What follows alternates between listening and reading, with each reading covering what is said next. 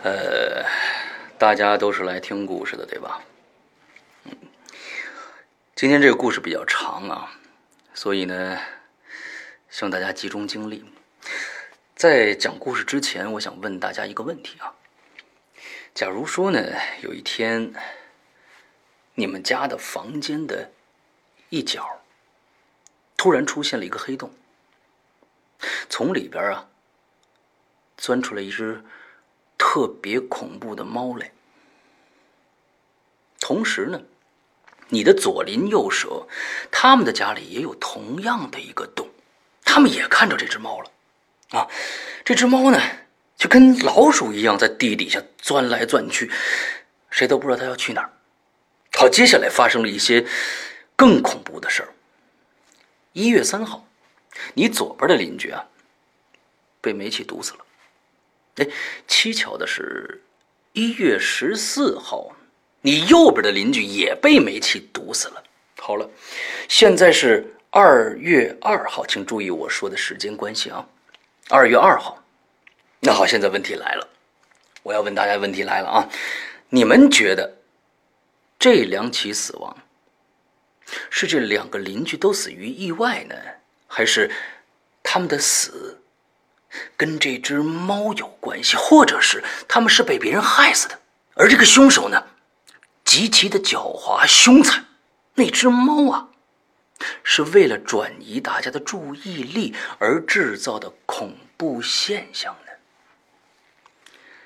带着这三个问题，接下来听我讲的故事，答案就在故事里。好。我们现在开始，《鬼影人间》长篇剧场之《救命猫》，作者周德东，由刘诗阳播讲。二零一五年九月五日，《鬼影人间》官方淘宝店及苹果 APP 全球发售。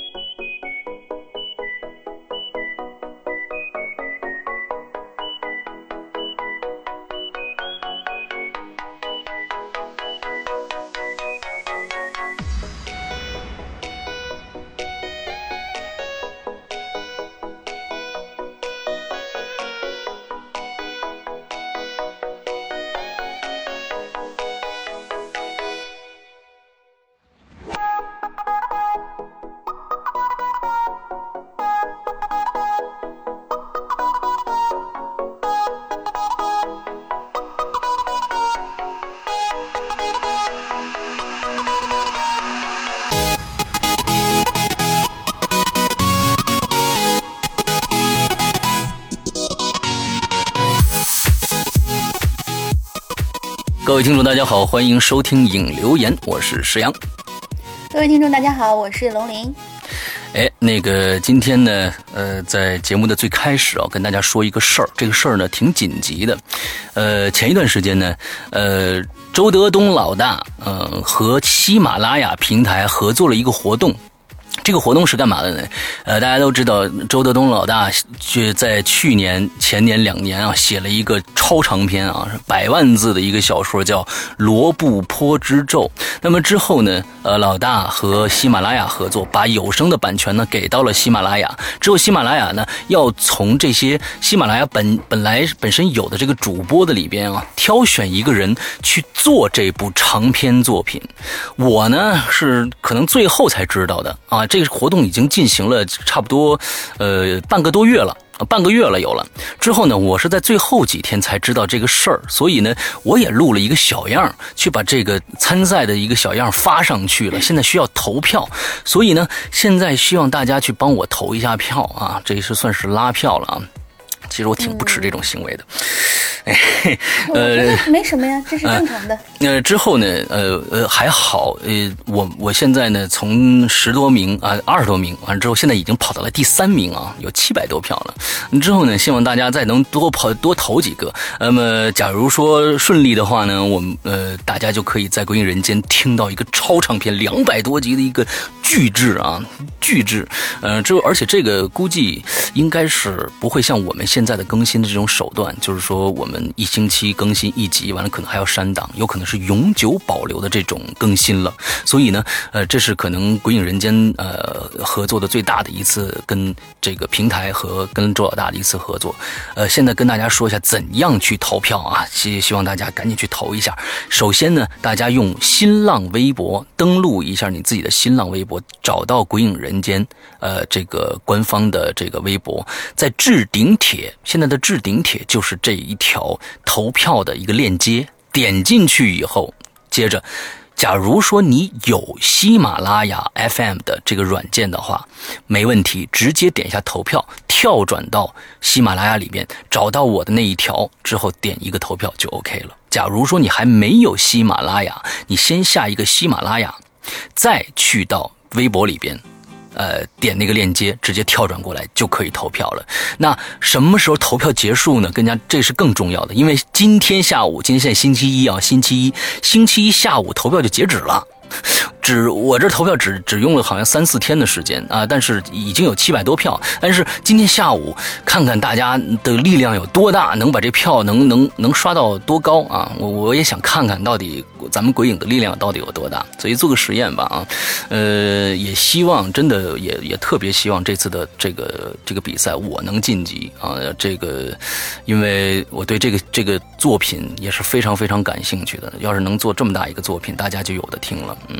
这是第一件事儿，接着呢还有两件事情，这两件事情都发生在九月五号，大家记清楚了，九月五号就是这一周的星期六。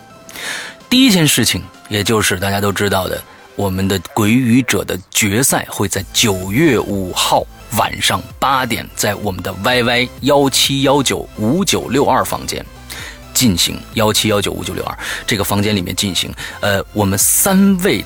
鬼语者最终晋级决赛的三位鬼语者，咱将在这一天晚上全部把他们的作品呈现给大家。这是一个非常非常精彩的一个呃一个赛事啊！因为现在我在收集他们的就是录前的小样，他们选的故事和他们呃这个讲述的方式都非常非常特别，所以请大家，这是最后一次鬼语者在 YY 上的直播了，请大家一定来参加，因为。机不可失，时不再来，都非常好听的故事啊！九月五号晚上八点，YY 幺七幺九五九六二房间。还有一件事情可能更加好玩，就是我们在九月五号将会发布《鬼影人间》的最新的长篇呃这个剧场《九命猫》。九月五号星期六也会发布《九命猫》这个长篇剧场啊，希望大家呃也。关注一下，一共二十集的一个长篇啊，呃，接下来呃，龙鳞将会为大家宣布一件事情，嗯。嗯，就是现在我们的论坛注册人数已经到达了七八千的样子，这个数字还是很可喜的，呃，但是由于有一些呢广告帖就是经常进来有刷帖的行为，所以呢，我们现在注册论坛的时候有一个小小的门槛，但是这个门槛并不高啊，是不限年龄的，首先。嗯，也就是说，你每次把引流言听完的时候，我们会放出来一个以前我们用来加群的进群的一个密码。嗯。然后每一次你把这个进群密码要输入到你的注册理由里边去，应该是有一个注册理由的。嗯。然后我们这边就会，嗯，按照我们这个审核流程去。那个允许通过啊，对，通过注册，对对。因为我自己还没有亲自去试，我只是那天收到了这样一个通知，就是管那个就是论坛我们的旋转同学给我们发的一个这样的通知，嗯，所以呃具体的操作的话，大家可以操作一下就知道了。嗯，就是总之就是说我们呃想吸纳的这些会员呃都是这个我们。呃，我们的听众啊，最好是我们的听众，之后也去听我们的节目，尤其是引留言，最后一直听到结尾，我们会有一些密码呃公布出来。那么现在这个密码有两用，一个是进群，另外一个是我们的 BBS 的呃注册用户的这个呃权限的这么一个通过啊。呃，再说一下 BBS 的这个地址是三 W 点 BBS 点鬼影全拼啊，鬼影 Club。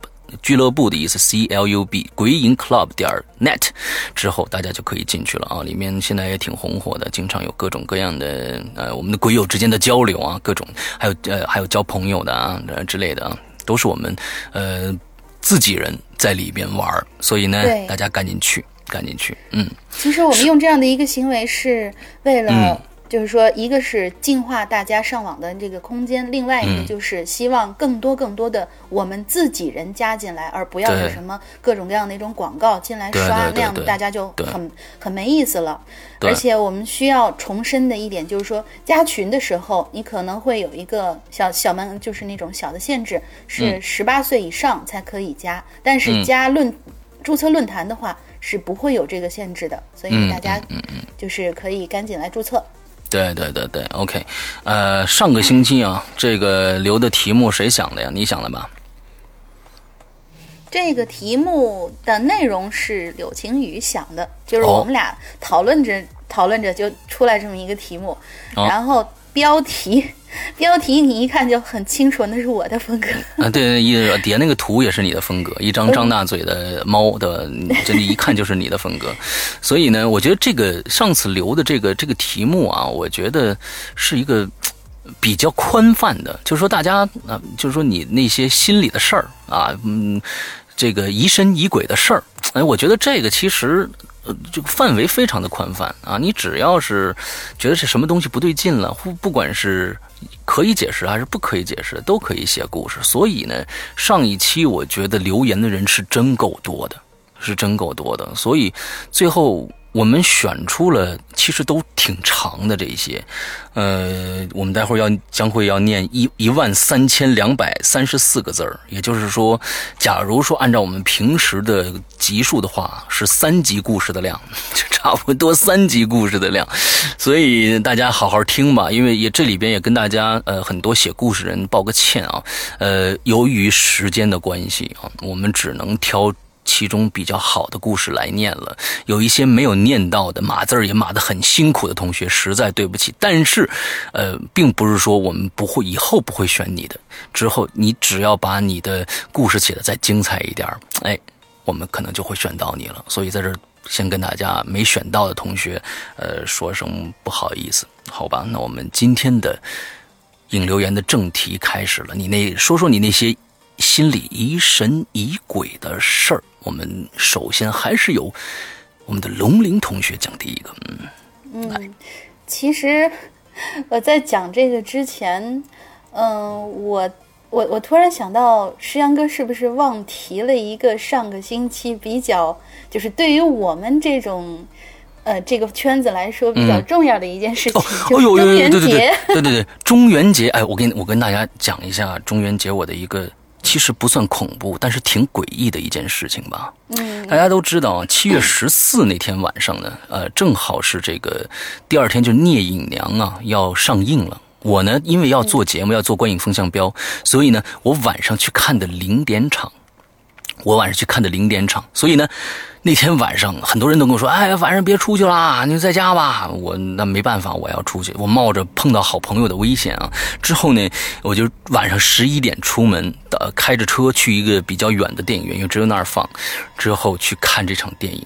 我出门的时候，大家注意啊！我出门的时候一拧开门，我们家对门的门前放了一样东西。这样东西呢，我觉得。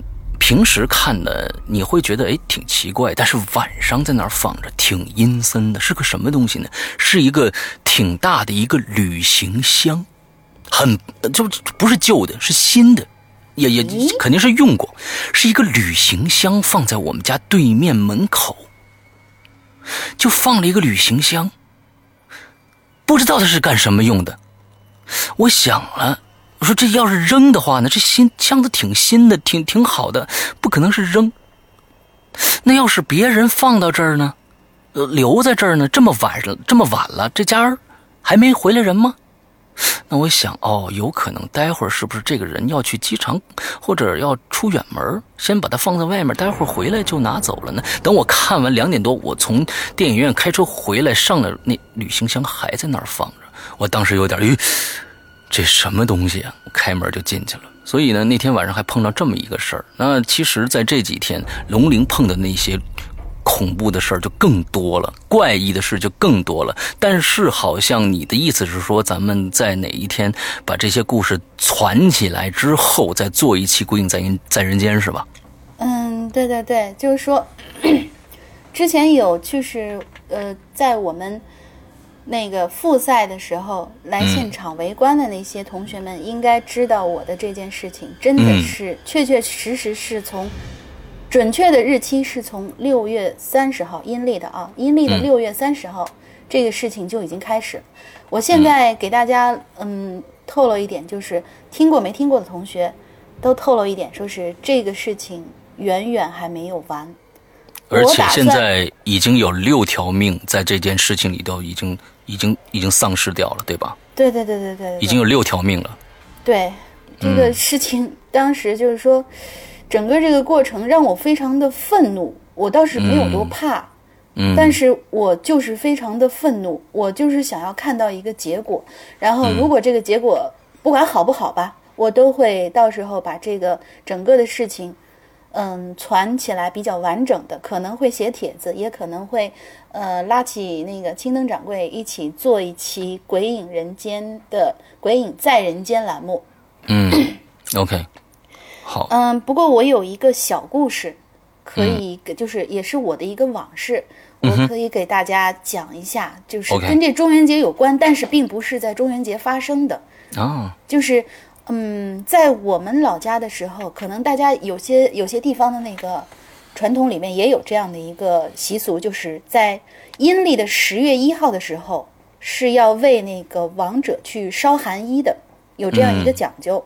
嗯，然后这个事情发生在去年，好像是前年的时候，我我我妈妈来到那个北京，陪我去那个呃。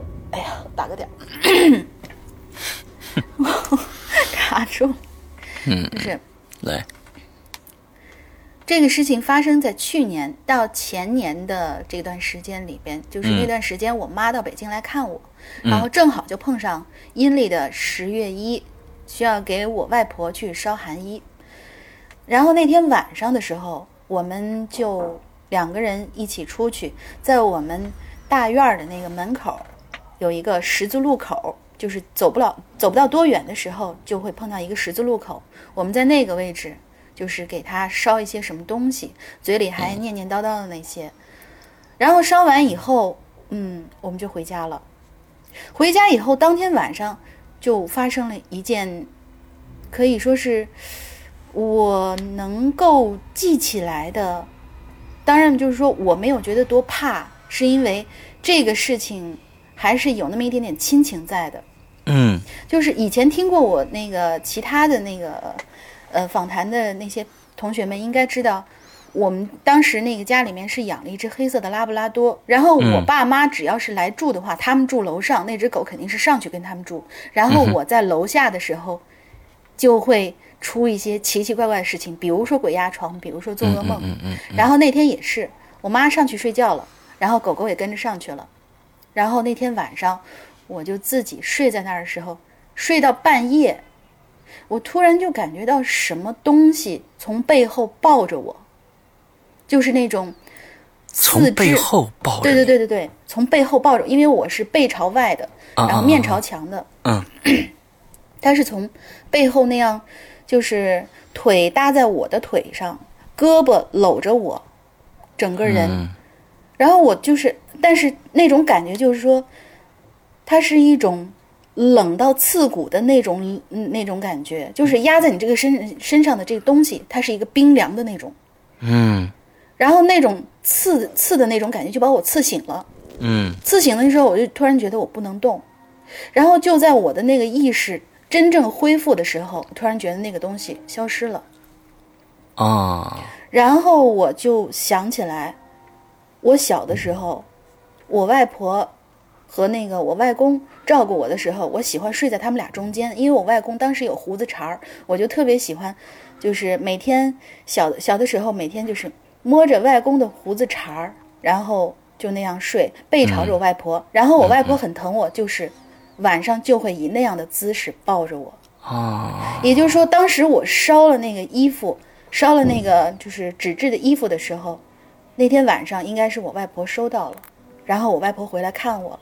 哦，所以这个事情发生以后，我没有多害怕，我反而觉得心里面其实是很安慰的，因为我外婆收到了我给她的一份心意。嗯嗯嗯，OK OK，呃，其实我觉得呃，不管怎么样，嗯、我这些事情，呃，往好处想总比往坏处想好得多啊。我觉得，哎，外婆回来看，外婆回来看你了，你你不会去害怕的，这这就是亲情，真真的这就是亲情。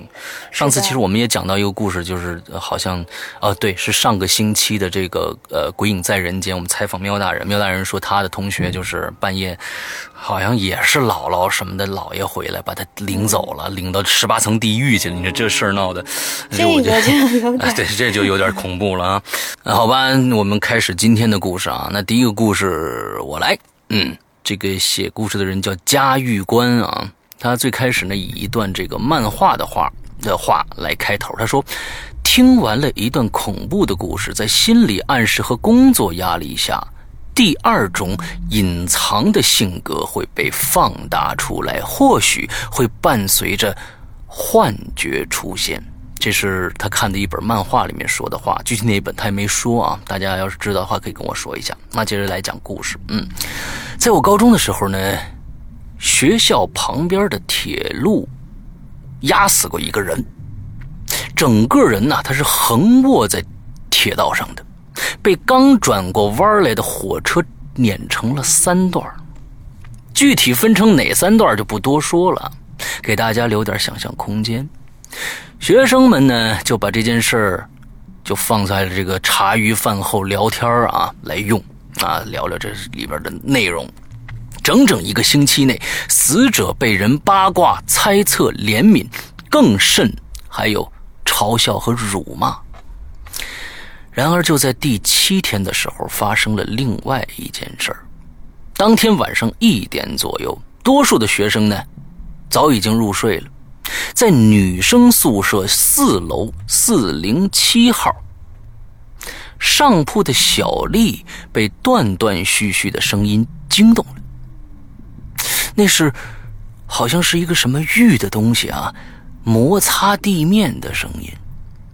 这小丽就扭头一看，顿时就不敢发出一丝的声响了。她看着有一个女孩趴在地面上，手脚不自然的做出像爬又像挣扎的动作，嘴里还发出很痛苦的呻吟。那个是小丽下铺的女儿，女孩，难道她梦游了吗？小丽心中就恐惧了，用被子盖住头，希望听不到这令人发毛的声音。哎，过了一会儿，这声音就停了，取而代之的是一种悠悠的哭诉，声音很轻，几乎听不出哭的时候还说着话。这小丽就真想立马冲出去了，这更害怕听到那人会说：“龙玲。”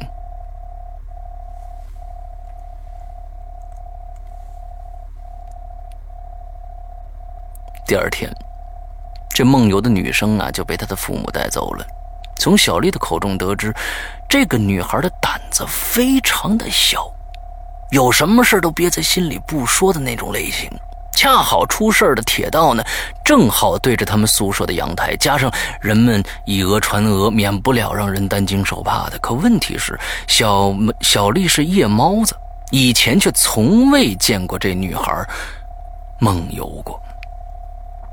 OK，这是第一个故事，我觉得跟他最开始说那个是非常，呃，搭配的啊。这个故事在心理暗示和工作压力下，第二种隐性的工这个性格就会放大放大出来，还会伴随着这个幻觉出现啊。我们再来讲第二个故事。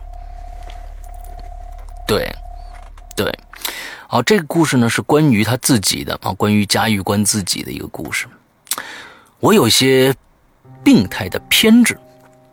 特别不喜欢只有一盏灯的黑夜，我宁可四周黑暗，也不想看到这黑漆漆的房子里只有一盏灯亮着。嗯，这几天呢，我回到了老家。村里的房子最高也不过四层，我住在二楼的房间，因为工作原因呢，所以总是熬夜。房间窗户外头隔着两间没人住的平房，有一栋红砖房。它的第三层有一个房间，里边的灯正亮着。那灯光惨白惨白的，可里边压根就没人这四周都是漆黑一片，那灯光呢，却像一个灯笼一样。啊不，更像是一只眼睛在看着我，让我心情有些烦躁。我就把那窗帘拉上，缓了一口气。这事情从我来的第一个晚上说起。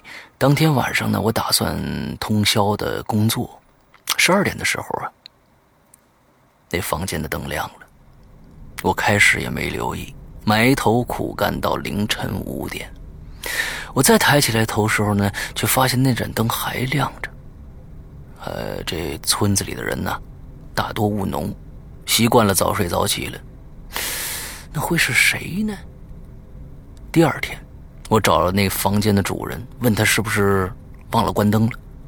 哎，他说没有，说昨天晚上没人上过楼啊，那可能是开关老化失灵了吧。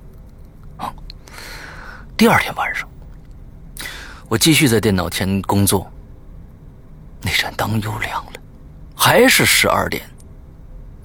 这可让我有点心虚了，难道是巧合吗？这第三天晚上的十二点，那灯又如期的亮了，这还是巧合吗？第五、第六天还是如此，可是第七天的晚上，就是二零一五年八月十号，这灯没亮。大家注意，第七天啊，夜里很安静，也没有平时的猫叫声。到了八月十一号下午。挨着我家的北河北江河，淹死了一个女孩我当时吓了一跳，这会不会是？我就没敢往下想。当天晚上十二点，黑暗中，那惨白惨白的灯光又亮起来了。八月十二号晚上七点，那女孩的尸体找着了。放牛回来的大叔跟我说：“他说，你要是以前认识那女孩，我跟你说，你你你绝对想不到她会泡成，就泡成那样了。”我感到奇怪了，就问他们，就问他们是不是认识啊？他说不认识，可最近有一帮人经常在那儿游泳。泳衣都是一个款色的，还经常开玩笑喊救命。那女孩肯定就是他们当中的一个。我顿时感觉口干舌燥，一个问题脱口而出：“我说，哎，那您还记得他们什么时候开始在这游泳的吗？”哎呦，七八天前吧。这个时候。我的内心最后一道防线猛然崩溃了。两件事讲完了，想请问大家，平时，哎，那什么事怎么着？怎么了？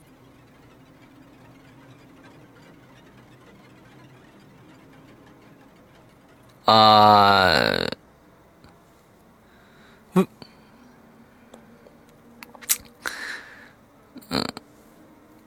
嗯，好吧，我们讲了差不多，你刚才那故事就白念了。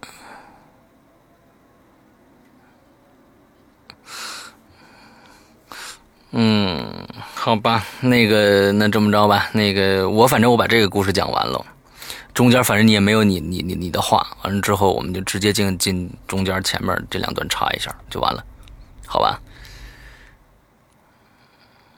嗯，那谁知道你怎么弄的呀？那我先把这个故事讲完啊。这两件两件事讲完了，想请问大家，平时更倾向于自己的想法呢，还是别人说的话？言者无心，听者有意呀。呃，那这这个。这个我们的嘉峪关的故事就完了。其实呢，我第一个故事看得很明白，但是第二个故事，我觉得，呃，我没有太看明白啊。为什么他怀疑这这个灯和他七八天前这几个女孩在这个河里边游泳有什么关系呢？我我没有搞太搞清楚这个他的这个联系啊。就是说，好像到了第七天的时候，这个女孩淹死了。完了之后呢，他就这个灯就灭掉了。嗯，我我觉得他的这个灯的这个意思是有一点像是保护的那种感觉。哦，你觉得有没有？就是他不是说嘛，有一天没有亮，然后那天就出事儿了。哦。但是这又跟他后面的那个没法解释，就是灯再次亮起来的时候，有人死了，嗯，然后再次亮起来的时候，尸体找到了，嗯嗯嗯。这个灯，而且是它是正好七天的时间，七天我们容易想到回魂嘛，比如说回魂呐、头七之类的，嗯嗯，嗯，也也就是说，有没有可能是在回魂的时候，有什么东西从水里面把这个。命给勾走了哦，这个就有没有那种啊？这个就好解释了。脑洞可以，脑洞大家可以脑洞开一下啊。嗯嗯，这个就好好解释喽。好，那我们来接着下一个啊，来。好嘞，下一个这位鬼友叫 Angel Song 六六六，诗阳龙鳞，你们好，第一次留言，最近从喜马拉雅上听到了影留言栏目，很快就爱上了，随即很快就想到了以下这件事儿，事情呢绝对是亲身经历。不属于灵异事件，但确实比较怪异。这件事儿其实跟好几之前好几期的影留言话题挺相符的，但是我听到录播早录播，因此早就错过了。嗯，我是，但我听到的是录播，所以早就错过了。不过现在感觉这事儿跟本期话题貌似更相符。好了，不废话了，这个故事叫做阿喜同学。洗是洗东西的洗。事情发生在我上大学的时候，我住在宿舍二层，男宿舍每层厕所外侧都有两排盥洗池，以供大家洗漱用。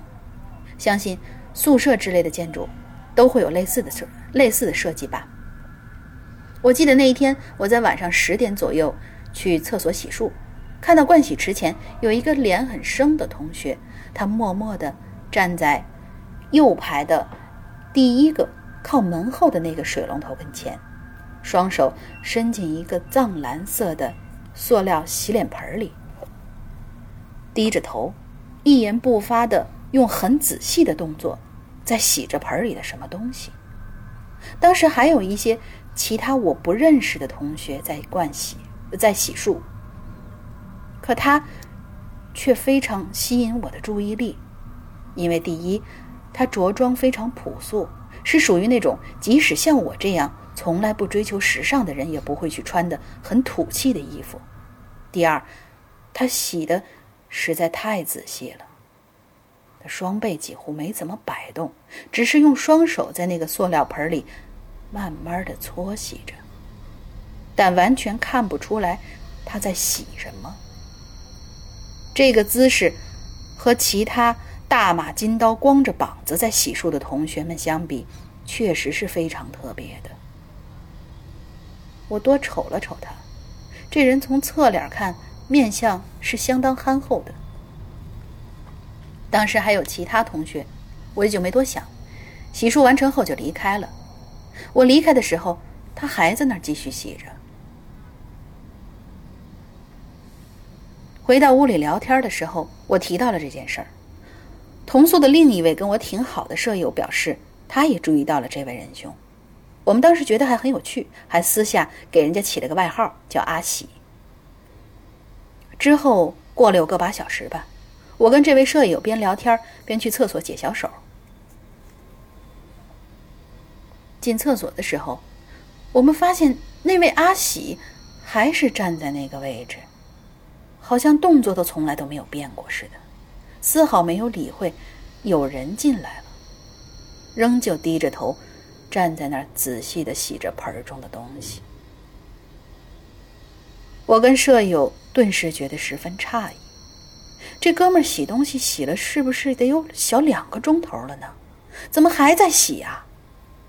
但由于跟人家不认识，而且人家的样子看来也不太希望被打搅，因此我们也没说什么，方便之后就回屋了。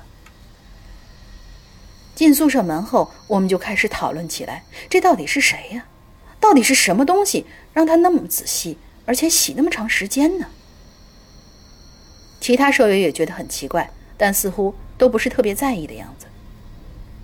可那位同学的行为实在太诡异了，我们两个就越想越觉得蹊跷。其实我们俩胆子都挺小的，还在心里埋下了阴影。之后，在深夜时分，是肯定过了十二点。但是具体时间我记不清了，可能是水喝多了还是怎么的，我也记不清了。总之，我俩又要去方便。鉴于有了之前的小阴影，我俩决定尽可能的避开阿喜同学洗东西的地方。于是，我俩打算到一层的厕所去解决。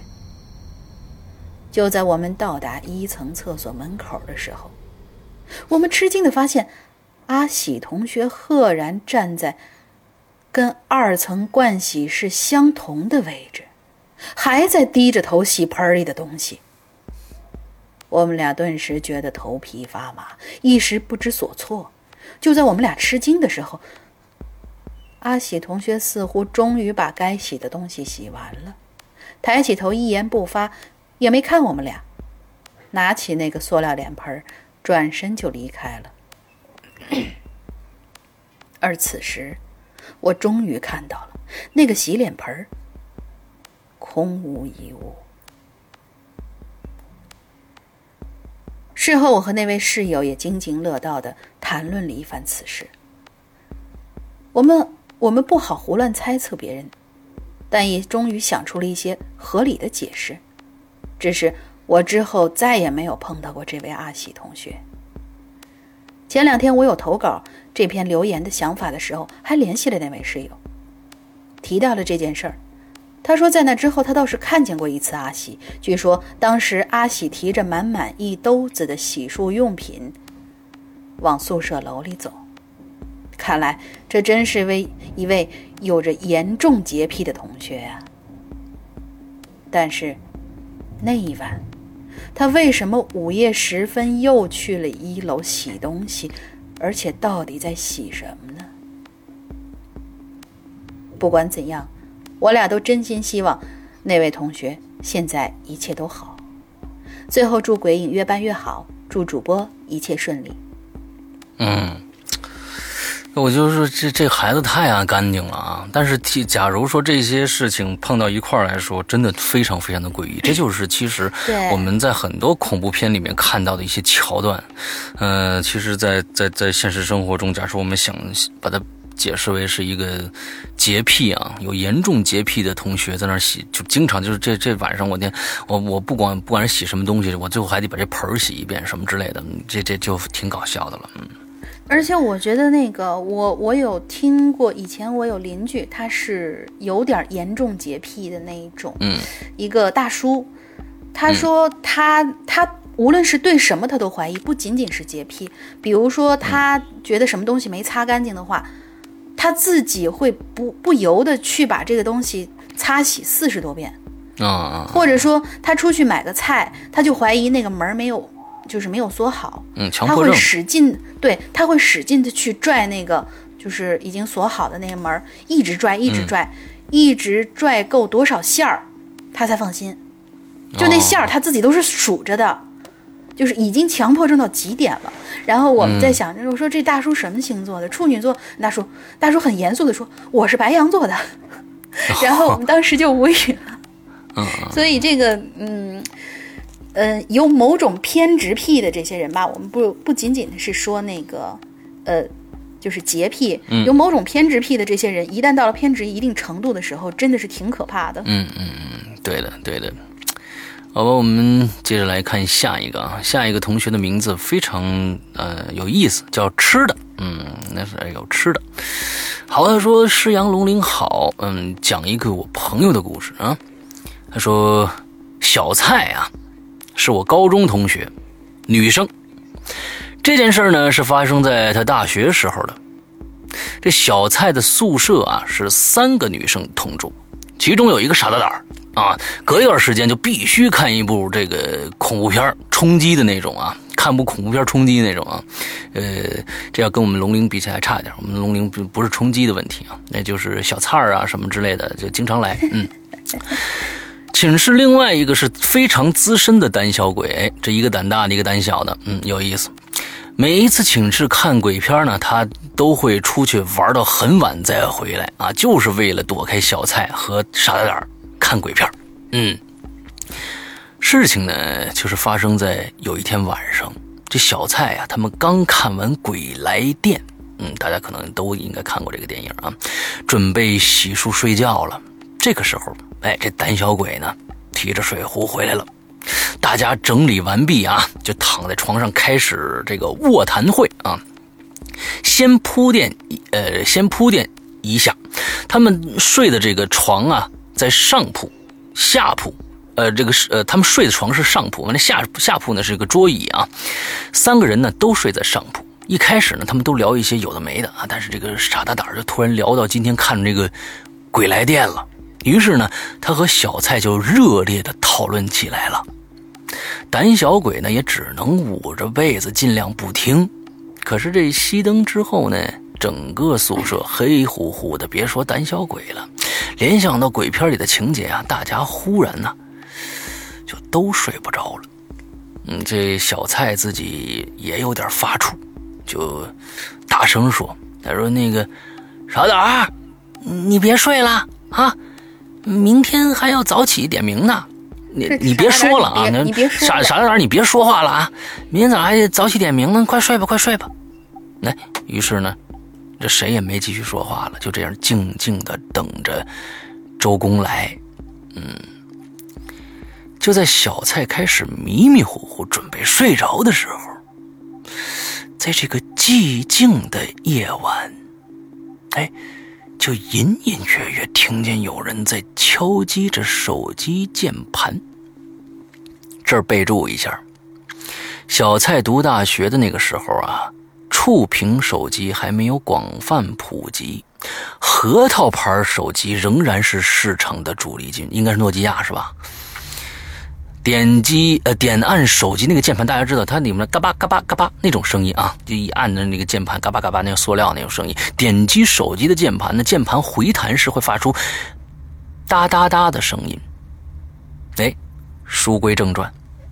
在这寂静的夜里啊，手机键盘嘎巴嘎巴的这个声音呢，就连绵不绝的回响在寝室中。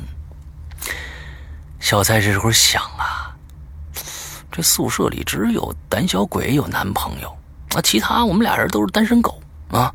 这也许是胆小鬼太害怕了，睡不着，正和男朋友发短信呢吧？这小蔡就忍着啊。那大概过了十多分钟，这手机哒哒哒的声音还在那响呢。那小蔡甚至感觉这声音越来越大了，他有点忍不住了，大声说一句：“哎，你别玩手机了啊，都几点了还不睡呢？”大傻大胆也附和着说：“哎，是啊是，你别别玩了。”于是呢，这小蔡就知道了，肯定是胆小鬼还在那玩手机呢，要不然这傻大胆也不会说的。小蔡呢，就转过身来对那个胆小鬼继续说：“他说那，你别腻歪了，有什么话明儿再说吧。啊，我们不吓你了，行不行？你赶紧睡吧。”可这哒哒哒的声音还在继续呢。但是小蔡听见胆小鬼这个时候用极小的声音说：“他说，我我我我没玩手机呀，我手机早早关了。”小蔡一听就懵了，自己没玩手机，他们俩也没玩手机，那谁玩手机呢？这傻大胆突然说话了：“哎，你们手机都在旁边吗？我在呢。”胆小鬼说：“我也在旁边呢。”这个时候，小蔡用手往枕头边上一摸身，这个心里就突然一空。他说：“，我我的手机在下面桌子呢，在下面桌子上呢。”这个时候啊，我猜他们俩肯定也脑补了一个画面，就是有一个黑乎乎的人。正坐在小蔡的椅子上，双手搭在书桌上，拿着手机，正在给谁发短信呢？这小蔡当时吓得就连忙钻进被子里了，胆小鬼也。捂着那被子，呜呜的叫着。加之刚才看完《鬼来电》，三个人突然像脱缰的野马一般（括号啊，他说呃，形容的不太贴切啊），脱缰的野马一般开始放声尖叫。他后面又有一个 P.S.，这里务必请师阳来叫，应该会十分的性感。我来叫一声。嗯，但是光叫也没有用啊。这哒哒哒的声音还在继续，似乎床下这人根本不为所动，依然在疯狂的发着短信。这个时候，小蔡小声对着傻大胆的方向说：“大胆，你去帮我看看吧，我实在不敢。你你往下瞄一眼。”这傻大胆再怎么大胆，也是个女生。我估计呢，要是龙鳞，他就特别就直接下去了。对，他也捂着被子，露出一张一双眼睛来，往下一瞅，黑乎乎的，什么都没有。哎，傻大胆鼓起勇气，下了床，开了灯，整个宿舍一下就亮了。这小蔡的书桌前空无一人，手机安安静静的摆在桌上。这傻大胆愣了，哎。真是见了鬼了啊！那这声音从哪儿来的呢？这傻大胆环游这个环游宿舍一周，终于发现这哒哒哒的声音，正是从胆小鬼提进来的那个水壶里发出来的。因为热气冲击木塞子，木塞子一直在不停的跳动，发出了哒哒哒的声音。傻大胆使劲的往木塞子压了压，终于。整个寝室恢复了平静，三个虚惊，三个人虚惊一场，真可是，真可算是疑神疑鬼。可是，这有个可是啊。第二天，小蔡如释重负般的去教室上课。上课前，小蔡接到了一个朋友的电话，电话那头说：“他说，蔡儿啊，哎。”你昨天晚上没事吧？你一晚上给我发了五十多条短信，你知道吗？这小蔡就愣愣的问：“说，我我我发什么短信了？”电话那头就说了：“我哪知道啊，挺吓人的。你五十多条短信全是一个字儿。”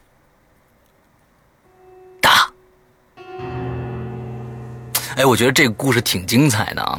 我估计呢，后来这个反转应该是他自己加上去，前面是真实的，后面这个反转有可能是他自己加上去的一个一个反转。我觉得挺漂亮的，就是全是一个搭。嗯，他每昨天晚上搭了一晚上，其实他确实有人在底下发短信。我觉得这故事挺有意思的。嗯，我是听到他说的那个有一个黑乎乎的人坐在底下。嗯，发那个短信，我就我我脑补的那个画面是，柯南里边的那个永远黑色的凶手坐在那儿，两个眼睛白白的，拿着手机在那发短信。然后我刚刚才特别想笑。嗯，不过就是像像这种，嗯，这种情况的话，好像之前我记得我很小的时候，我爸给我讲过。他晚上一个人看鬼片的时候遇到过，就是我们我我们看鬼片这些是属于遗传。我基本上很小，就是开始懂事儿的时候，就跟我爸一起看各种各样的什么鬼片、僵尸片。OK，他是那天晚上我跟我妈都睡了，然后他一个人在那个客厅里边。在那儿看一个恐怖片，当时好像我不知道那恐怖片叫什么名字啊，也跟僵尸有关系。那个呃，世阳哥是对恐怖片见多识广，可以帮我回忆一下这是什么片子？就是讲可能就是有一个什么，嗯，古代流传下来的一颗什么夜明珠。然后就当时是一个皇上，就喝醉了以后，施家种这个，是施家种地啊。我我我我我也不知道，就是嗯。当时 就是我爸给我讲、嗯。讲的那个什么，好嘞，我我我回头去搜一下，嗯，就是那个赐给他一个夜明珠，结果他醒了以后他不认账，就说你这个大臣你真那个什么，你你你你偷我夜明珠，然后就把这大臣给杀了。嗯。这大臣死之前就把这个夜明珠含在嘴里边，然后呃，就是多少多少年以后，这个尸体被盗墓的可能给盗出来了吧，就把那夜明珠给抠出来，结果嗯。这个人，这个这个人就变成僵尸，就一直是跟着他们，哦，就一直在那跳，就蹦蹦蹦在那嗯跳。结果我爸呢，看看这片子看到晚上的时候，就突然听到，因为当时我们家的那个房子是，呃，客厅到那个中间的那个叫玄关吧，之间有个门儿，嗯然后过了玄关以后，另外一另外一个斜对角的时候是嗯厨房的门，平常都是。就是一到晚上的时候，几个门都是关着的嘛。嗯，他就听到厨房那个那个位置突然砰的一声，嗯然后就开始砰砰砰，砰砰砰，特别像那个僵僵尸正在地上跳。嗯然后我爸，我爸是一我爸也是一个巨大胆无比的人，他当时形容就是我的头皮完全完全就是炸起来的那种状态。嗯但是他听了半天以后，他说怎么可能？而且就是这么有节奏感的这种。嗯哼，然后他就把这个东西果断给按了暂停。当时他看的还是那个，就是，呃，就他以前看的吧，应该都是什么，VCD，对对对对，差不多。嗯然后他就按了暂停，然后听听了半天，还在那啪啪啪啪啪啪一直一直不停的响。然后他就开了灯，然后开了门走过去，推开那个厨房的那个门，打开灯一看，是我妈白天的时候买的一个鲤鱼，活的鲤鱼，她当时放在一个大盆里边，然后那那那个就是好死不死从那个盆里面就给翻出来了。嗯，就在那个时刻，它啪跳到了地上，然后那个尾巴一直在拍那个那是瓷砖的地面，啪啪啪啪啪啪那种。嗯嗯嗯嗯然后我爸，哎，真是，就他，因为他是一个非常无神论的一个人，他也属于，呃，出了什么事儿，我肯定，虽然我被吓到，但是我肯定要去把它搞清楚的那种，嗯嗯嗯就是跟他这个性质挺像的，其实。，OK，好，我们接着来下一个故事。嗯，好，嗯，下面这位鬼友叫 Juicy Cat，嗯叫橘猫。石阳哥、龙鳞姐好，各位鬼友大家好。让我疑神疑鬼了好久的一件事儿是前年发生的，而且到现在有些地方我还是想不明白。前年我去西安旅游的时候，抽空逛了逛西安的古玩街，因为我个人是非常喜欢有年代感的东西的。纵然知道古玩街上大部分的东西其实都是仿品，但还是会被那种古香古色的氛围所感染。所以每次去旅游的时候，我都会去古城、古镇这类的地方，总是会抽些时间逛逛这里的古玩街。那天下午，天色阴阴的，我跟室友在古玩街上漫无目的的溜达，逛了好几家商铺，却一直没有遇见自己心仪的小物件。眼看整条街都要逛完了，正和室友准备要回酒店，却没想到下起了雨。开始雨滴很小，渐渐的越来越大，我跟室友就匆匆躲进了离我们最近的一家小店，想等雨停了再出去。这小店里头光线十分的昏暗，开始并没有人，直到我们进去之后，才从屋里出来一个女人。这个女人，我看她的第一眼就觉得特别的怪，但是具体哪里怪，我一时又说不出来。和室友左看看，右看看，室友看上了一柄小茶壶，问那个女人价钱，那个女人却说不知道。就在他们聊价钱的时候，我看到那个女人手边有一只簪子，特别的朴朴拙大气。咦，这是什么形容词？嗯，就是很朴素，但是也很漂亮。嗯嗯，通体的银白色。我就问她多少钱，那女的说五十块。我本能的就问，就问她能便宜点不？那女的就摇了摇头。最后我还是妥协了，五十块钱买了这只簪子。又等了一会儿，雨渐渐不下了，我们就回酒店了。第二天，我们的行程是准备去延安的，然后一早匆忙收拾了的收拾了皮箱，就上了大巴车。坐上大巴车，走了有三四个小时的时候，我就睡着了，恍恍惚惚的就梦到了昨天小店里的那个女的。就在这时候，我突然想起来，我昨天买的那只簪子好像落在了酒店的床头柜上，可后悔已经来不及了，心疼啊，心疼昨天花了那五十块钱，到了延安以后，玩起来也就把这事儿抛在脑后了。西安之旅结束以后，我们回学校。没过了几天，我就收到了一个包裹，打开一看，居然就是这只通体银白的簪子。我百思不得其解。当天晚上，我就又梦到了上次小店里的那个女的。自那以后，我整个人就开始变得疑神疑鬼了，总觉得这个簪子有问题。也总觉得那个女的有问题。我觉得这一切都非常的怪，但又说不出个所以然来。后来日子一天天过去，直到我表弟跟我说他要去西安旅游，我就让他带着这只簪子去我上次去去的那去到的那个小店找那个女的。结果我弟去了之后给我打电话说：“姐，你是不是记错地方了？我没找到啊。”我不知道那家店具体是搬走了还是什么别的原因。总之，这只簪子到现在还在我手里，依旧通体银白。只是到后来，我琢磨明白了，为什么那天觉得那个女的那么怪。因为，我虽然听到了她说话，但我从头到尾都没见她的嘴动过。她每次说话，总是别过身去，而且。脸上没有一丝的微笑。P.S. 关于簪子为什么会邮寄到我们学校，我室友分析是因为那家酒店是我们从网上订的，网上可以查到我们的电话和地址，这一点倒是可以解释。嗯嗯。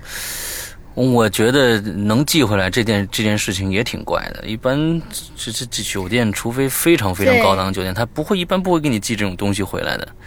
对对对对，而且就是说我我的分析就是说，嗯，是不是这个酒店？对于这个簪子，因为这个簪子当时这位鬼友还是把图贴出来的，嗯，对，那个大家可以大家可以到那个原帖上面，就是我们这期引留言的话题原帖下面去看到，可以看到这张图，就是一个很普通的一个簪子。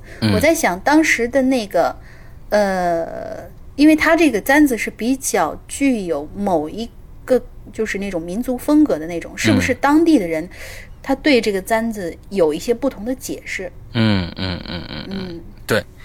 所以才会，所以才会，我宁可花点钱给你寄回去，也不要贪了这个东西啊！对，有可能的，对，嗯。OK，下一个啊是罗夏啊，呃，这篇呢我特别喜欢罗夏的文字，因为我觉得他写的特别的好，呃，故事呢可能呃没有那么的恐怖或者怎么样，但是我特别喜欢他的文文笔啊，所以我摘下来了给大家念一下，嗯，呃，石阳龙鳞两位主播早上好，自从加入了黑道。每天忙于打理黑道事务，他说的是 BBS 啊，里面的黑道生涯啊，大家可以去尝试一下，也非常的烦的一件事情。每天被人打劫，完了我是打被打劫最多的啊，已经打劫了几千块钱。完之后，呃，自从加入了黑道，每天忙于打理黑道事务，已无暇顾及留言了。然而上榜之日仍然遥遥无期啊，一时心生倦意。可见黑道误人，江湖无边吧。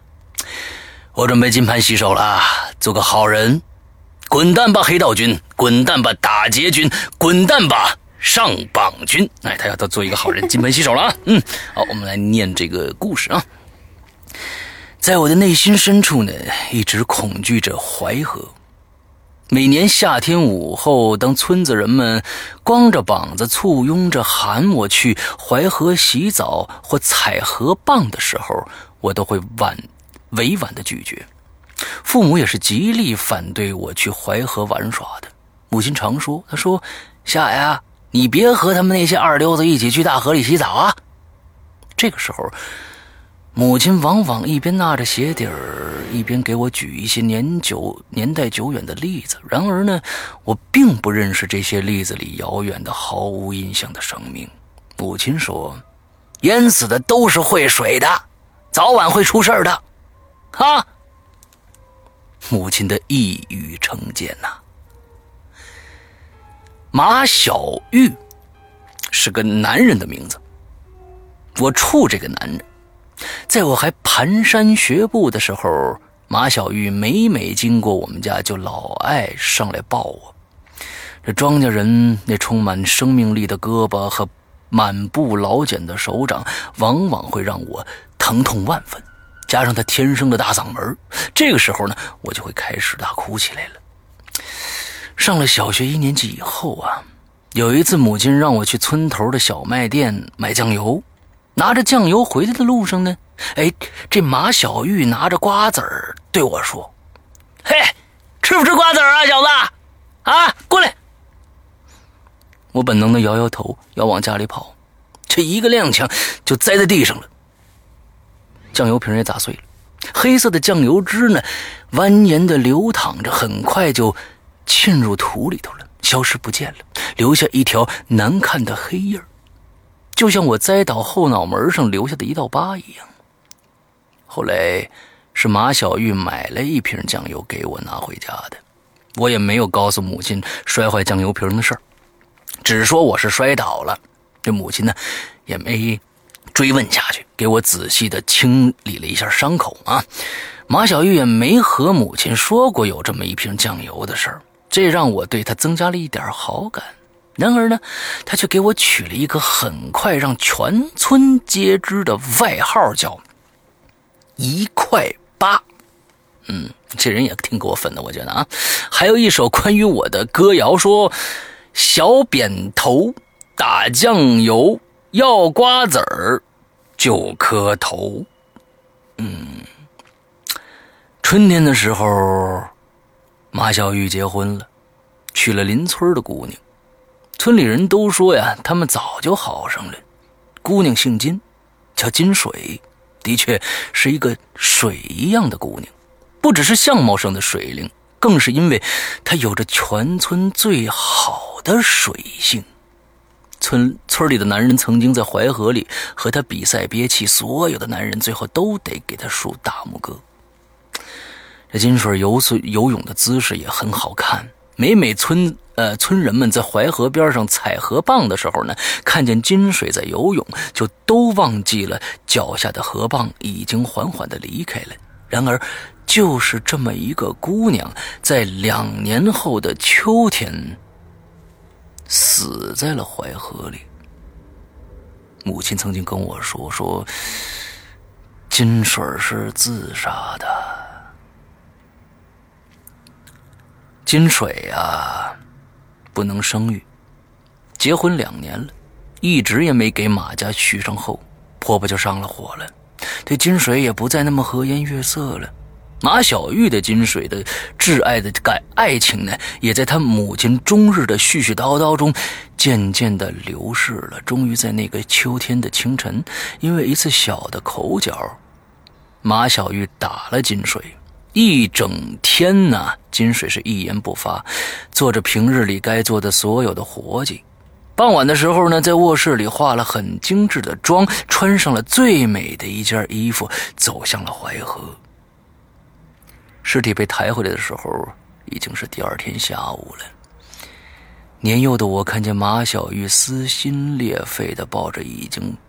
泡敷弄了，到认不出来样子的金水跪在院子里嚎啕大哭啊！金水的娘娘家哥哥颤抖着双手，抄着扁担，满眼泪水，被大家死命的拉扯着站到了一边儿这金水死后，马小玉马小玉终日的沉默，如同一个行将就木的老人。经常一个人走到淮河边的芦苇荡里，直到深夜才返回家中。又一年的夏天来到的时候，村里的双咽喉在淮河里游泳的时候，突然就沉下去了。大家可能还记得双咽喉的故事，我不知道，嗯，对我们前一段时间也是罗夏写的一个故事，里面有双咽喉的故事啊，像是被人生生扯下去一样。旁边的村民一个猛子下去，抓住双咽喉的胳膊往上就拖了上来。双咽喉瞪着眼睛，浑浑浊浊的说：“水鬼，有水鬼！”村里的人是信鬼神的，都认为是金水的鬼魂在寻找一个身体，或者在找一个伴儿。读了中学以后，我对这种说法有了怀疑。我想着，肯定是双咽喉在那天在水里抽筋了，才感觉到有人拉他。只是有这种想法的时候，双咽喉已经死于一场大火，无从核实了。嗯，这就跟罗夏的上一个故事呃接上钩了。嗯，大家可以去找一找前几期的引流言，我们讲过双咽喉的故事。嗯，高二那年，后村的大烟的死亡，再次增加了我对淮河的敬而远之。大烟啊！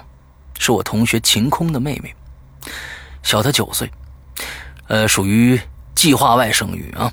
晴空的父母呢，一直想要个女儿，在村里头呢，有只有一个孩子的家庭是不完整的。大丫的出生呢，让晴空的父母喜出望外，对大丫的关怀也是犹如掌上明珠一般。记忆中的大丫是个一直扎着羊角辫、穿着花格子公主裙的小女孩，有着向日葵般的笑脸。如花的年纪还没有来得及对着阳光绽放呢，就在一场突如其来的暴风雨中随风飘零了。大丫那天像往常一样和小伙伴们带着他家的那只班狗啊，穿过大坝，在芦苇荡边的沙滩上嬉戏。临走前呢，大丫的奶奶特意嘱咐让他早点回来。给他包了最爱吃的羊肉馅饺子，然而，然而太阳都落山了，天边烧起了火烧云，大烟还是没回来。这大烟奶奶站在院子门口，向远处极力的张望，长一声短一声的喊着大烟的名字，直到火烧云渐渐退去了，远处仍然没出现大烟那像向日葵般的笑脸。大烟的父母从庄稼地里回来了。可大丫还是没回来。后来呀，同学聚会的时候，晴空给我说，那一天他爸妈找了一宿也没找着大丫整个芦苇荡都翻了个遍，是杳无音讯，直到。这个时候，说着说着，晴空就开始哽咽起来。他说：“直到早晨下河的渔民捎来消息，在他们那儿发现了一个小女孩的尸体，还跟着一只班狗呢。”这晴空的父母疯一样的坐，疯了一样的啊，坐着渔民的船，去了离村子十公里开外的淮河下游。大烟已经没有一丝气息了，脸上布布满了泥沙，双手死死地攥着，两只手里都攥着满，都攥了满满的歪歪壳，这是一种贝壳。大丫的奶奶回忆起那天一同出去的几个小孩，后来问起他们当时的情况，几个小孩众口一词地说了相同的话。他们说，大丫就是和我们玩了一会儿，我们在玩过家家呢，他就。突然就站起来了，还说了声“哎”，就带着狗往河边去了，也不理我们了。我们后来去找他，也没找着，就以为他回家了，我们就回家了。如今呢，每次回家路过淮河大桥，我都要下车在桥桥这个桥上站住，走到桥边儿。凭栏远望着桥下那平静旖旎的河水，点上一根烟，默默的度过几分钟。我觉得念罗夏的文字非常的享受，呃，他的文字非常的通顺，而且有诗意啊，这是我为什么每次都选罗夏的文章来念的原因啊。他的故事呢，嗯，不是那么恐怖，但是总是有一些。怀旧的伤感在里边，我特别喜欢他的文字，嗯对对对，那种情怀的那种感觉特别对，跟上次他念这个他写的那个双咽喉的故事是一样的。我觉得，嗯，都非常非常的有生活的感觉啊。他，我觉得他那过去那个村子，在他的印象当中应该是烙印非常非常深的啊。所以呢，我真的希望罗夏有这样的故事能多给我们写一点。读你的文章，我非常的享受。嗯，好，我们接着来，嗯，下一个。下一位鬼友叫鬼影今天，诗阳哥好，龙姐姐好，我叫今天，今年十七岁，已经听鬼影人间人间不知道多久了。我印象最深刻的呢，就是深渊这个故事。应该是渊源吧？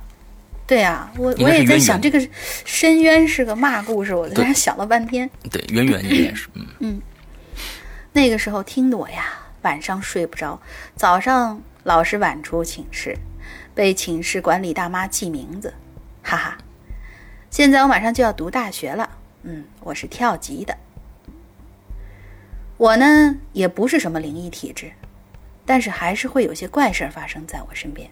今天呢，我就要给你们讲一个我觉得挺符合本期主题的故事，故事是我的亲身经历。好，故事 开始了。那是二零一三年的中秋节小长假，我呢是浙江的某一所艺术学校的一名中专的在校生。那天已经挺晚了，我和一个非常喜欢的女孩子，在学校对面的一条非常繁华的商业街上一家 KTV 里刚唱完歌，准备送女孩子回学校寝室。学校寝室呢，就是学校地图的最左上方的九号楼，在九号楼下面就是校图书馆七号楼，七号楼的右边是我们学校最大、最高的建筑八号楼，也就是教学楼。八号楼有八层高，非常的宽，就像是一口棺材。我们要回学校，我们要回宿舍呢，就要经过那条七号楼与八号楼之间阴阴暗暗、没有路灯的走道。我跟女孩子经过那里的时候，其实我都有点冒冷汗了。来到宿舍楼门口，只有宿舍楼的大厅里的灯还在亮着。宿舍里头早已经熄灯了，女孩这时候心里可能有点害怕，因为中秋节放假，宿舍里的其他同学都回家过节去了，回了宿舍也是一个人，所以她就不愿意回去了。她就说：“我不想回宿舍了，也不想回马上，也不想马上回商业街，我们去操场聊会儿天吧。”操场在学校的最右边。我们重新经过了那条让我有点冒着冷汗的走道，往操场走去。操场和体育馆是贴着的。我们来到体育馆门口，听到操场里面吵闹的声音非常的响，男男女女都有的样子，应该有不少人。我也就安下心来，女孩也露出了一下笑容。我们就加快了脚步朝朝着操场走去。可等我来到操场的时候，我惊呆了。那原本嬉嬉闹闹的操场，一瞬间好像就安静了，一个人都没有，有的只是风吹树动的声音和沙子摩挲着塑胶跑道的声音。出于本能与面子，我就抓住了女孩子的手，往看台上走去。我们在看台上找了一个位置坐下来，我也习惯性的掏出了烟，点上一支。这时候，那女孩说：“我也要一支。”我问道：“你也要抽烟吗？”她说：“我有点好奇，给我一根试试吧。”于是呢，我就给她递了烟和火机，之后就你一句我一句的聊了起来。可是突然，原本有些暖和起来的气氛，又冰冷了下去。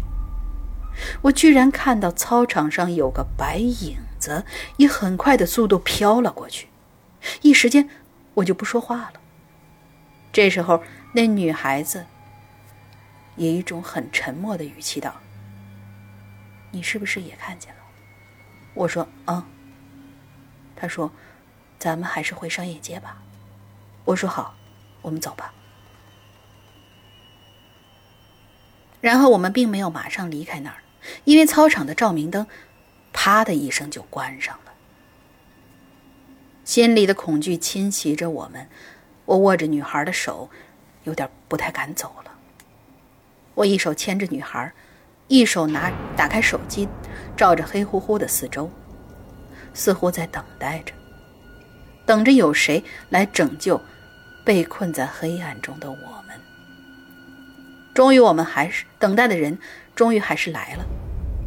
一个保安骑着电动车，打着蓝红的闪烁灯。来操场巡逻，他开车走到看台前，打开手电筒照着我们说：“哎，你们干嘛呢？这么晚在操场上干嘛？赶紧走！”后来我跟女孩就跟着保安走出了操场，回了商业街，开了个房间就睡了。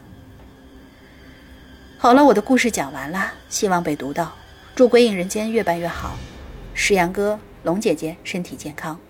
嗯。这个故事为什么我要选呢？就是说，这哥们儿还挺会泡妞的，最后还开了一个房间就睡觉了。好吧，你这个借口简直了。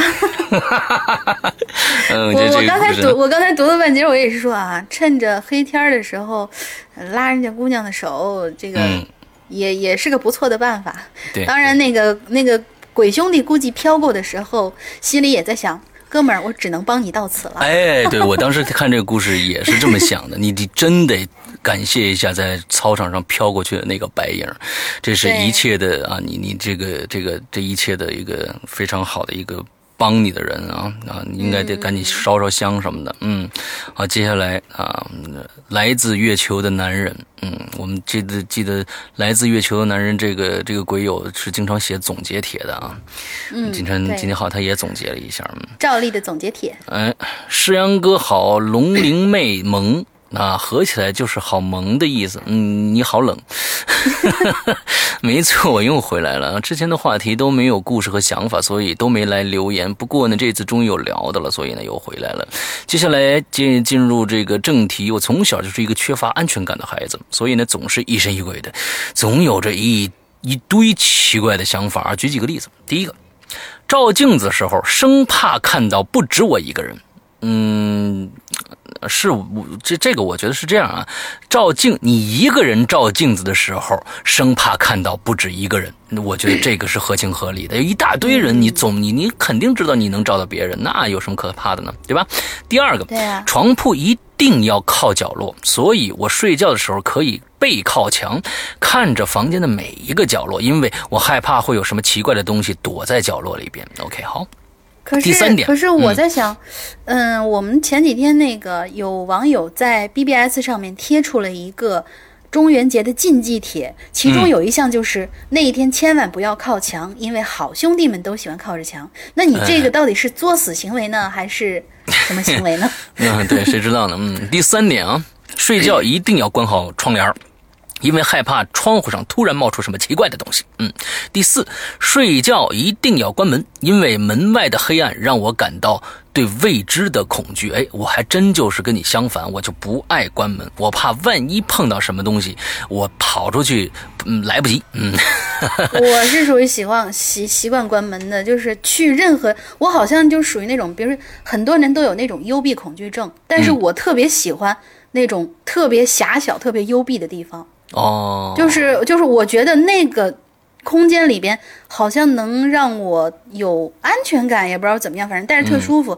就比如说去厕所，或者说是我那个呃平常录故事的时候，师阳哥见过我那个录音的环境，那真的就是一巴掌宽的一块地方，只有我一个人能待在里边，那真的就是一个完全幽闭的一个地方。但是我待在里面，觉得心里特别踏实。包括住，就是出来租房子什么的，我都不喜欢特别大的地方，我特别喜欢特别小的房子。哦，嗯，所以哪天大家要是有机会能看到龙鳞的录音的时候的状态的话，我估计你们会，呃，直接被状态吓死。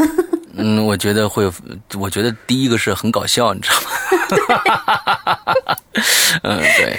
好，我们接着来啊，那个就这样了。嗯，我所有的恐惧基本上都是因为对对于黑暗的恐惧，可能是恐怖片看多了，经常胡思乱想。不过长大以后呢，有了不少的好转，可能觉得恐怖片的事情不大可能发生在现实的生活当中吧。嗯，下面呢是我写的一个小故事啊。啊，他他写的并不是他亲身经历的他说他写的一个小故事。哎，故事开始。你是否特别害怕黑暗呢？因为在黑暗中，你看不清四周，不知在那片黑暗中有什么东西在安静的等待着你的到来，等待着将你拖入那无尽的黑暗中。你是否有过这种时刻呢？当你走着，走在一条黑漆漆的路上，感觉背后有人在盯着自己，所以你回头看，发现后面什么都没有啊，但是那种感觉却没有消失，所以你开始紧张了，快步向前，脚步声开始在你耳边回荡，似乎不止一个人，所以你再次回过头来，可还是没人。这个时候你慌了。奔跑起来了，就像后面的黑暗中有什么看不见的危险正张着他那血盆大口，准备将你吞噬一样。你奔跑着，出于本能的欲望，你想逃脱那片无尽的黑暗，所以你疯狂的奔跑着。当你终于脱离了那片黑暗的深渊，你再次回头看，那片黑暗之中似乎有什么东西。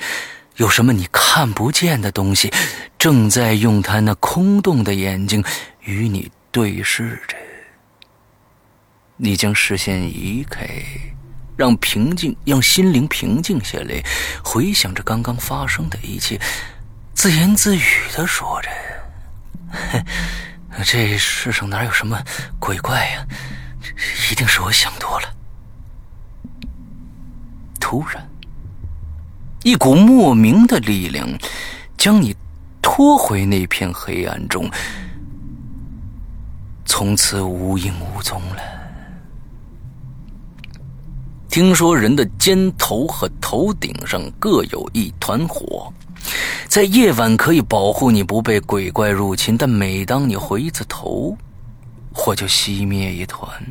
到了火全熄灭的时候，你也失去了你的保护。所以，如果夜里听到有人在背后叫你，你可千万别回头啊！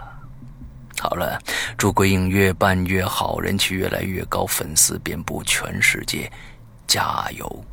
好，OK。我觉得他最后写的这个小故事很像我们的一个超长的预告片的那种感觉，特别像我们现在第六季的那个。嗯，诗阳哥念的那个哦，那个对，那个预预告的广告词啊，超长片、超长预告版这个啊，就是我第六季的那个，就是你在生活当中什么那个是那个吗？你说的是那个吗？嗯，对对对，但是他的这个主旨好像就是落在了我们那句，就是黑暗中你敢回头吗？这句话啊啊，OK，我很喜欢他的这这一篇，我们下次可不可以把它做一个超长预告片？哎，好的好的。记下来，嗯，对，听众听众们会不会骂人？会听众们会不会骂人？对，现在听众已经开始抱怨各种各种抱怨《鬼影人间》的广告时间太长了，嗯，其实大家可以注意一下，你要听过你，因为《鬼影人间》的广告啊，可能大家都知道啊，我们是花心思去做的，每一个广告不像是一些非常 push 你的，就是说让你去购买或者让你怎么样的，我们还是有创意在里边，甚至有情节在里边的啊。你听过了，觉得好的话再听一遍，听腻了直接跳过去就好了，嗯。好，接下来下一个。下一个叫 Laura，Laura 八八六二六。哦，我又差点，我又差点看成那个 广告用户了。是哎，为什么？哦，广告用户是吗？就是一连串七七七八八的一些啊，OK，一些一些字或者什么的。OK。嗯，最近被广告用户也是搞得挺头大的。嗯。诗阳哥，龙姐姐好，今天是中元节，所以选这个时间留言也是非常巧合的事情。我觉得呢，这期题目其实就很有意思，疑神疑鬼，关键字就在这个“疑”上。也就是说，心中想的、身体感受到的，甚至眼睛看到的，都是一真一假，一实一幻。我就有这样一个闺蜜。被这种疑神疑鬼折磨了两年之久。她是我在读研究生时候最好的朋友，这里叫她珍珍吧。这女孩子是东北人，却没有东北姑娘的那种霸气的性格，相反，她为人谦和，甚至有些事情上显得有些懦弱。这也属于她，源于她从小身体便不好，活动量小，也不怎么爱出门，脸色也是时常不出门的那种不健康的样子。皮肤甚至还经常出现浮肿。说他具体有什么病，倒也没有，可就是身体弱。因为某些原因，他被分配到一间朝北的宿舍里，而且是两个人的宿舍，只住了他一个人，就在我们宿舍对面。我本来是想搬去陪他的，他却说更喜欢一个人的生活，让我好好的在我房间里享受阳光就好了。我知道他是好心，而且我想真真没什么时候，真真什么时候想来找我们晒晒太阳，这也是很方便的，于是就没有坚持。新宿舍住了一段时间，我就发现真真的脸色越来越不好。她本来只是皮肤比较黑，现在看来居然出现了一些蜡黄的颜色，而且时常精神恍惚，眼睛里都是血丝，就像长长期没有好好睡觉的样子。我再三追问，他才把真相告诉了我。原来，自从他独自一个人搬到那间……不见阳光的房间里，他就开始做梦了。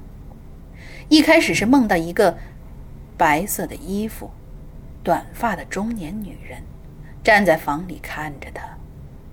虽然面目模糊，真真却感明显的感觉到，他就是想要看着他睡觉。真真很害怕，想醒过来，却始终也醒不过来。那个女人几乎是天天出现。奇怪的是，真正慢慢感觉那个女的，好像就是她死去的大姨。大姨生前很疼爱真真，真真甚至想，是不是大姨知道我一个人在北京孤单，想要过来陪陪我呀？时间久了，居然就适应了这样的梦。真真说：“好在那个女人短期内并没有做什么，只是看着她，甚至……”带着一丝悲悯的情意，他也就不再挣扎，醒来一觉一夜都能安睡。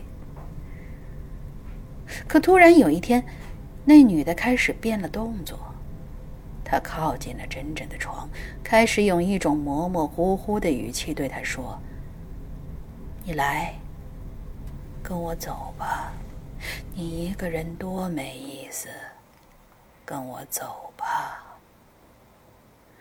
真真在睡睡梦里边拼命的摇头，却发不出声音。他想说：“大姨，我不能跟你走。”可是他一点声音都发不出来。这个时候，那个女人的面目依旧是模糊的，真真却能感觉到，感觉到她的恶意，是那种明显的恶意。从此以后，那女的开始变本加厉。没完没了的让真真跟他走，真真被折磨的无以复加，才出现了我看到的那个状态。但很巧合的是，每一次他梦魇到了极致，都是我敲他的门，把他从梦里叫醒的。实在没办法了，真真就告诉自己的妈妈。他妈妈是个迷信的人，听说这件事儿后，居然从老家寄来了各种辟邪的物件，比如说桃木剑了、纸符了，还有佛珠什么的。真真收到了，就放在房间的各个角落。可更让人无语的是，真真的妈妈告诉珍珍：“我是他的贵人，能够镇住他的命格，想问我要那么点血，涂在他那些辟邪的物件上，就再好不过了。”其实我呢，一点也不信这些。可为了朋友嘛，我还是给了他一点指尖的血。真真开始变得疑神疑鬼，甚至连午睡之前都要念一遍是什么心经之类的。据他说，这女人动作越来越激烈了。他觉得他马上就要冲破梦境，来到现实之中带她走了。我百般安慰，并且经常刻意的带珍珍出去走走，锻炼身体，晒晒太阳，吃好东西。可他是还是，可他还是保持着那种恍惚又警惕的状态，很久很久。直到有一天，事情闹大了。那是一个傍晚，吃过晚饭，我们回到宿舍取了书，约好晚上去自习室。我收拾好就去敲他门，我故意敲得很大声，这也是，这也是我从我能够唤醒他开始养成的习惯。可这次无论我怎么敲，他都不应声。打他电话，那分明能够听到屋里有电话在响。我有些慌了，赶紧就告诉一个关系很好的男同学，让他赶过来，撞开了门。珍珍躺在床上，两只手扶着自己的脖子，正在挣扎着，嗓子里发出咳嗽又咳不出的声音。我吓坏了，赶紧叫他名字，想方设法弄醒了他。他猛地睁开眼睛，看见是我，哇的一声就大哭出来，然后就断断续续地说：“我终于看见他的脸了。”他爬上床来，准备掐死我，一边掐还一边问我：“我让你跟我走，你怎么就是不走？就是不走！我让你不走。”后来真正告诉我，那张脸根本就不是他大姨的脸，而是一张有着黑洞洞的眼眶。和嘴的面孔，狰狞无比，恐怖无比。然后真真就搬出了那间寝室，那间寝室再也没有安排学生们入住过，空到我们毕业。直到现在，事情都过去三四年了，真真的身体仍旧不是很好，还是一个疑神疑鬼的性格，挺让人心疼的。人的恐惧究竟是来自内心，还是来自外部的环境呢？俗话说“疑心生暗鬼”，精神力量、精神力量的导向带来的负面影响也不容小觑。只希望大家都能够生活的健康、阳光，万物不侵。OK，结束了。好。嗯。呃，接下来呢，我们今天的最后一位啊，我们今天的时间是非常非常长的。嗯，呃，最后一位，呃，这个跟大家说一下，他呢是我们群里的温三米。之后前一段时间呢，其实温三米和我做了一期，通过 QQ 做了一期这个《归隐在人间》，但是到最后呢，是因为我们设备上的问题，呃，整个的这个声声音效果非常非常的差，所以那一期呢，我们就没有播，那期就没有播啊，在这儿呢，跟呃温三米同学这个报报个歉啊。完之后呢，今天他。说的这个故事呢，就是在我们那个呃那天的讲的内容中间的其中的一个。好，我们现在开始啊。嗯。龙姐姐、世阳哥哥，晚上好！你们做节目辛苦了。废话不多说，呃，我给你们讲一个我前天晚上去和妈妈一起看电影的故事。那天呢是中元节晚上的前一天晚上啊。这里面我估计可能跟我们要要脑补一下我们另外一档节目叫《观影风向标》啊。嗯。因为我家里呢是住在离电影院很近的地方，所以呢我们是走过去的。真当我们在路上的时候，等一下，等一下，石阳哥，啊，你这突然冒出来的卖萌的状态是几个鬼？呃，因为他这个故事很卖萌嘛，所以我先用卖萌的这种方式。好吧，我有点不能适应。好吧，正当我们在路上的时候呢，忽然眼前一闪。原来是一辆银色的桑塔纳的大灯，但是车里面坐着一个男人，他有点胖，长得十分的眼熟，但我敢肯定，我从来都没有见过他。他嘴巴里念念有词，差点就撞到我们了。妈妈骂了他几句就走开了。我回头看了看那辆车，突然不见了。当当天晚上我们看的那部电影叫《聂隐娘》，我们看到一半的时候。我突然发现那个男的就坐在我旁边，嘴里依然念念有词，我只能依稀的听到“波米，波米，波米”。大家假假如说大家听听我们观观影风向标的话，就知道什么意思了。波米，这样的话，后来我才知道，哦，原来那是藏传佛教格鲁派著名高僧的名字。嗯哼，虽然我到现在都不知道他到底是谁，到底是什么，但依旧细思极恐啊！也真的是吓死本宝宝了。好了，这个故事就到这里，我去补作业啦。祝《鬼影人间》越办越好哦。我已经笑醉了。这是当天晚上诗阳哥给大家讲的一个，讲的一个他当天晚上的一个状态，是其实是一个段子来的。石阳哥可以给大家讲一下。嗯，这其实嗯，就是你说是我当天，你他是说那个那个开着一辆车子里胖胖的人，他的抑郁是是我是吧？对呀。完了之后，我在旁边念叫波米是吧？那不可能的，这怎么叫？我一般要叫也叫玄木，你知道吧？对，不是，但是听过前几期好像是《烈日灼心》那一期的节目的时候，都知道诗阳哥最近已经入了虎门了，所以叫波米是可以理解的哟。哦哦，是这样哦，他哦哦，他好深呢，他这个这个寓意好深呐！我天哪，你好阴险啊，文文三米。看，你看，只有我们，只有我们那个府门里的人才了解这个事情。对对对对对，我都没想到那儿去，你知道吗？其实我就解释一下他的这个名字，就是如果我如果很喜欢看那个美剧，那个呃凶鬼恶灵的，也就是邪恶力量的人都都应该对这个他他在 BBS 里面用的这个注册名字叫 Winchester。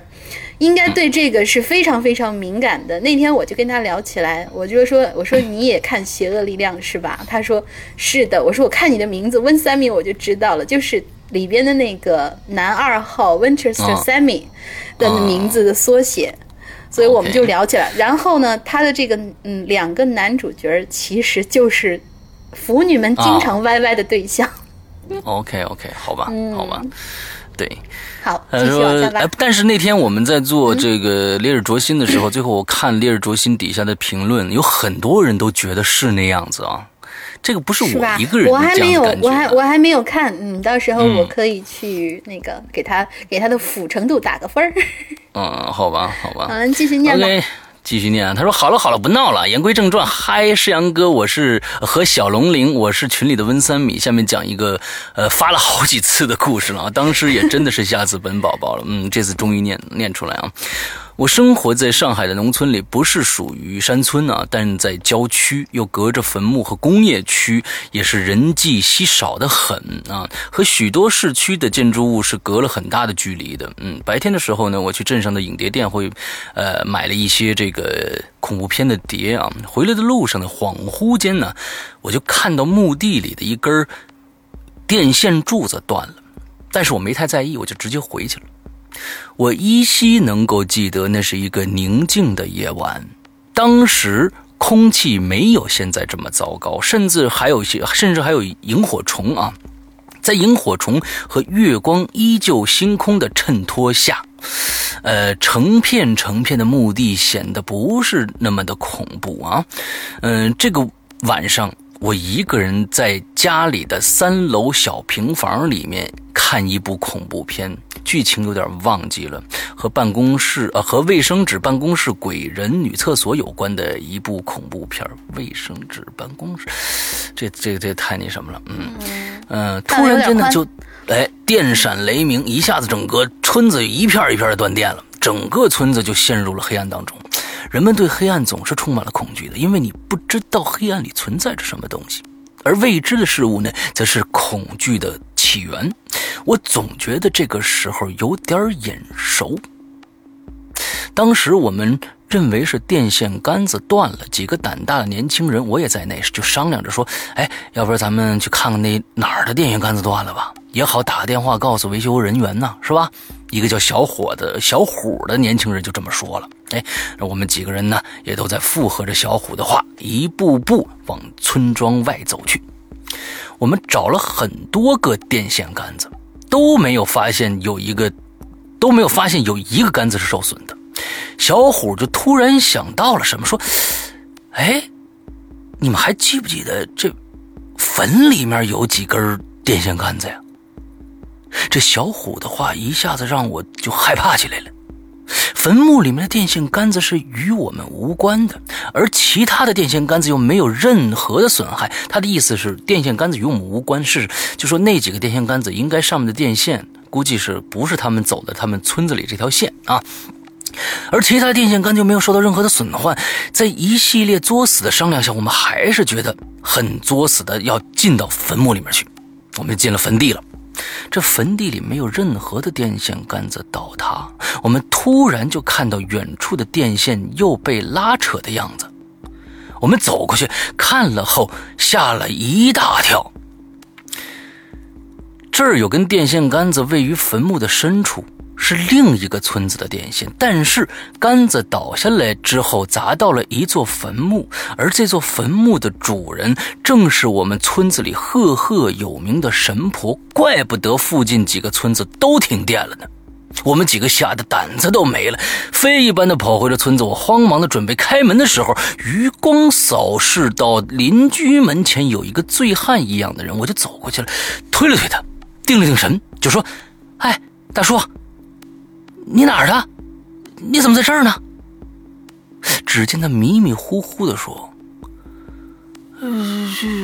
我刚刚在徐浦大桥附近的酒吧这喝酒呢呀。”哎，故事到这儿就讲完了。我再来讲点后续的，比如说，我这之后了解到了，那门口的大叔啊。他是神婆的儿子。再比如说，他真的是在酒吧里喝酒呢。再再比如说，我看到那根电线杆子就是那根断了的电线杆子。再再再再比如说，这件事情在一个月前我梦的梦到过，而且一清二楚。再再再再再再再再比如说，这个梦，我家里所有我能问到的女性。都梦到过啊！就这个这个三米在这个表述的这个这个里边，可能稍微的有点那个什么。我跟大家解释一下啊，就是说他最后开始梦到了一个这个电线杆子，之后他就梦到倒了，但是最后这事情真的发生了。而真的发生的时候，同时呢，这个电线杆子倒下来以后砸到了一个坟墓，这个坟墓呢。正好是他们这几个村子的神婆，非常著名的神婆，把他坟墓给凿了。坟，他们就想脑补了一下，哦，原来是神神这个神婆一怒之下停了电，让这个三个地区的地方都停电了。另外，他回到家的时候，旁边有一个男的。这男的喝醉酒了，他问他说：“哎，你怎么在这儿呢？你谁呀？”他说：“我在徐浦大桥那边。现在大家知道徐叫上海的话，徐浦大桥那是市区那边。之后在徐浦大桥那儿一个酒吧喝酒呢。我转眼间就跑到这儿来了。之后他了解到，这个男的原来是那神婆的儿子。嗯，整个故事就这么完了。嗯，OK，我们今天讲了差不多。一个半多小时了啊！这个这次这几次，我觉得这几个故事的质量都还蛮高的，比前几次比起来，嗯，那而且可能还有一些比较质量高的一些同学，非常抱歉，我们这次没有能见到你们，因为这次的留言回复还是真的是蛮多的，而且大家都是属于可以码很多很多字的那种写手。对我我看就看了差不多两个小时吧，就看了两个小时筛出这么多来，呃，也挺不容易的啊，大家理解一下啊。嗯，石阳哥辛苦啦。哎，不辛苦不辛苦，没命苦。嗯，呃，好吧，我们今天的节目到这儿差不多结束了啊。完之后呢，我们会留一个密码下来，之后这个密码呢，呃，大家可以去。